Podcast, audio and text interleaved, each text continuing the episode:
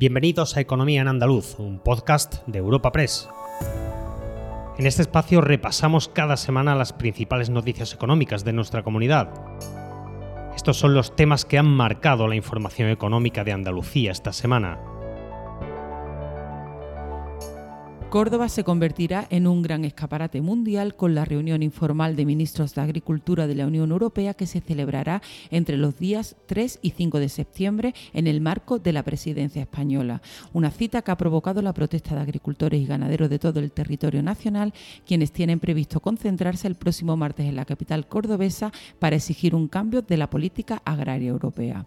Además, en nuestro podcast de esta semana hablaremos también del ascenso de las pernoctaciones extrahoteleras en julio que se ha situado en un 2,5%, más la aprobación por parte de Europa de 411 millones para el AVE Murcia-Almería o del compromiso del Gobierno con el IFMIF Dones de Granada, al que destinará 22 millones de euros en los próximos cuatro años.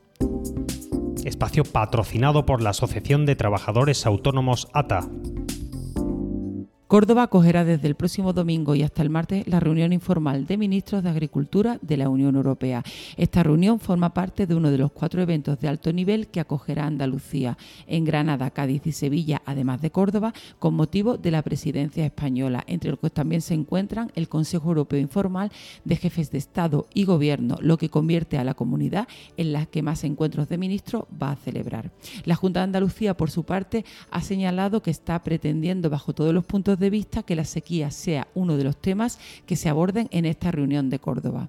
Y coincidiendo con esta cita, agricultores y ganaderos convocados por Asaja, COAC, UPA y cooperativas agroalimentarias se concentrarán el martes 5 de septiembre en la capital cordobesa contra, dicen ellos, la situación de indefensión que padecen ante las políticas que se llevan a cabo desde Bruselas, junto a la desidia y entrega a ciertos lobbies que actúan contra el mundo rural. El secretario general de COA Jaén, Juan Luis Ávila, llama a la movilización. El día 5 de septiembre vamos a estar en Córdoba eh, manifestándonos frente al Consejo de Ministros de Agricultura de la Unión Europea para insistir que este no es el camino. No puede ser que sigamos en este camino de hipocresía, de generación de políticas, de despacho para que eh, prácticamente no hagan la vida imposible en el día a día a los agricultores y a los ganaderos cuando realmente eh, los productos están entrando por la frontera sin ningún tipo de control de otros países terceros, eh, haciéndonos una competencia totalmente desleal. Además, integrantes de decenas de organizaciones sociales, ambientales, de consumidores y agrarias se reúnen a partir de este jueves en un campamento de formación y activismo por la soberanía alimentaria en Hornachuelos, en la provincia de Córdoba, y se concentrarán el domingo por la tarde en la capital para exigir un sistema alimentario más justo, sostenible y respetuoso con el mundo rural. Y mientras la pérdida de cosecha por la falta de precipitaciones y las elevadas temperaturas de las últimas semanas es especialmente preocupante en sectores como el aceite de oliva, un sector que permanece en crisis. Así lo explica el secretario general y responsable de la sectorial de olivar y aceite de UPA, Cristóbal Cano. La actual situación de precios del aceite de oliva no beneficia a nadie, pero tampoco beneficia especialmente a los agricultores. Lamentablemente no tenemos cosecha a la que vender, no tenemos aceite que liquidar y se va a dar una segunda mala cosecha, con lo cual este nivel de precio es una realidad intangible para el conjunto del sector productor de aceite de oliva en nuestro país. Para miles de olivareros que vemos cómo estos precios no pasan eh, a ser una realidad, sino que son, insistimos, una realidad intangible. También la vendimia en el marco de Jerez, Cádiz será finalmente más corta y crecerá un 10% menos de lo previsto este año, cuando los cálculos se situaban en un 20% más que en 2022. Habla César Saldaña, presidente del Consejo Regulador del Marco de Jerez. Las expectativas eran, eran mayores en términos de cantidad y que finalmente el crecimiento con respecto a la campaña del año pasado se va a quedar en el entorno del, del 10%, 10, 11%. ¿no? Y recordemos que el año pasado fue una campaña particularmente corta. Además, las adversidades climatológicas y el contexto actual de sequía afecta igualmente a los agricultores de subtropicales, eh, que pasan por un momento crítico ante el que el alcalde de Almuñécar, Granada, Juan José Ruiz Joya, pedirá ayudas al Gobierno central y a la Junta de Andalucía. Lo escuchamos. Vamos a llevar al Pleno la, la iniciativa para que desde el Gobierno de España se reduzca los índices de rendimiento, la reducción de los índices de rendimiento aplicables en 2023 en el sistema de estimación objetiva de los impuestos de las personas físicas, lo que se conoce como el IRPF, para evidentemente hacerlo para todos nuestros agricultores de la costa tropical y en especial de Almuñeca y la Herradura. También Vamos a mantener reuniones las próximas semanas con la Junta de Andalucía, con la, con la delegación y la Consejería de la Junta de Andalucía para intentar poner medidas encima de la mesa. Y si la semana pasada conocíamos las pernoctaciones hoteleras registradas en julio, el Instituto Nacional de Estadística ofrecía este miércoles los datos de los alojamientos extrahoteleros, es decir, apartamentos, camping, alojamientos de turismo rural y albergues, que registraron en el séptimo mes del año más de 2,6 millones de estancias, lo que supone una subida del 2,5% respecto al mismo periodo del pasado año. También han subido los viajeros, en este caso un 9,4% hasta los más de 675.000. Y en este sentido hacemos una parada en los albergues de la red Inturjoven, que también han experimentado un aumento del 11% en su reserva durante este verano con respecto al anterior. Además, en el caso de los campamentos dirigidos a menores de entre 8 y 17 años, se han superado los datos prepandémicos. Nos da más detalles el director general del Instituto Andaluz de la Juventud, Carlos Corrales. Respecto al año anterior, nosotros hemos notado desde la empresa eh, un incremento en la, en la reserva de, estos albergues.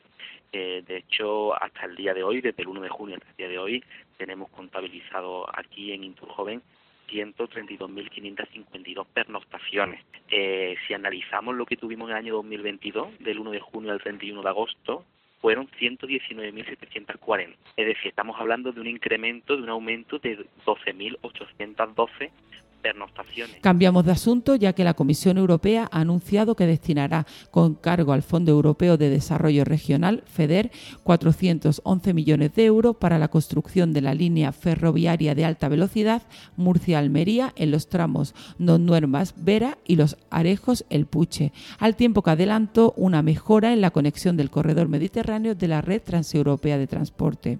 Una decisión valorada por la Mesa del Ferrocarril de Almería ya que supone un nuevo impulso a las obras que están alcanzando un grado de ejecución importante, con casi todos los tramos en torno al 50% y la esperanza de que en 2026 la alta velocidad llegue por fin a Almería. No obstante, la mesa precisaba que para que todo esto ocurra, los tres tramos van a seguir necesitando un impulso económico. El coordinador de la mesa del tren, José Carlos Tejada. En 2026, eh, si hay voluntad política, eh, de inversión en el próximo gobierno de España mm, es factible, es factible y por lo tanto eh, la llegada a la alta velocidad para la provincia de Almería será un revulsivo que incida en una mejora del crecimiento económico y sobre todo en una mejora de tener por fin modos intermodales de transporte. Y del ferrocarril al autobús que está viviendo un año récord en cuanto a viajeros en Andalucía, recuperando ya cifras de 2019, debido sobre todo a las bonificaciones en el transporte público y a la alta demanda durante la temporada turística. Y todo pese a la falta de conductores que vive el sector en Andalucía, un problema que lleva meses coleando y que parece que irá más. El director de Fandabús, Rafael Sánchez, habla sobre este asunto. Cifras concretas de de demanda durante este verano pues todavía no puedo no puedo dar pero parece que se parece que apunta a un buen a un, a un buen verano desde el punto de vista de los viajeros de, de en autobús ¿eh? y luego la repercusión lo de las bonificaciones de este año tanto las de jóvenes como las del 50% o el 60% en el caso de Andalucía, pues eso, eso es verdad que ha tenido, está teniendo un efecto muy positivo en la demanda de, viajeros. Este año se han recuperado las cifras, las cifras de demanda de 2019, con lo que era que había sido un año. Finalmente, esta última semana hemos conocido que el Gobierno destinará casi 22 millones de euros para el periodo 24-27 al acelerador de partículas IFMIF Dones de Granada. La mayor infraestructura de investigación de España, que se está construyendo en Escúzar. Una cantidad similar aportará igualmente la Junta de Andalucía. Se trata de un proyecto único en el mundo que se enmarca en la apuesta por las energías renovables del futuro y es clave para desarrollar la energía de fusión, una energía limpia, segura y sostenible que se produce en el centro del Sol y las estrellas. Les habla Esther Falero, redactora de Economía de Europa Press, y escuchamos la valoración sobre este asunto de Pedro Fernández, delegado del Gobierno de España en Andalucía. Es una muy buena noticia con la que se demuestra el profundo cambio que el Gobierno está promoviendo con un mayor impulso a la ciencia y a la investigación en nuestro país y que pone de manifiesto además la apuesta decidida del Gobierno de España por Granada, apoyando el mayor proyecto científico internacional que se construye en nuestro país, como antes he dicho, y convirtiendo, por lo tanto, a Granada en un importante foco científico. Recuerda que puedes encontrar estas y otras muchas noticias económicas en la sección Andalucía en nuestra web europapress.es. Puedes suscribirte a este programa y al resto de podcast de Europa Press a través de Spotify, Apple Podcast, Evox o Google Podcast.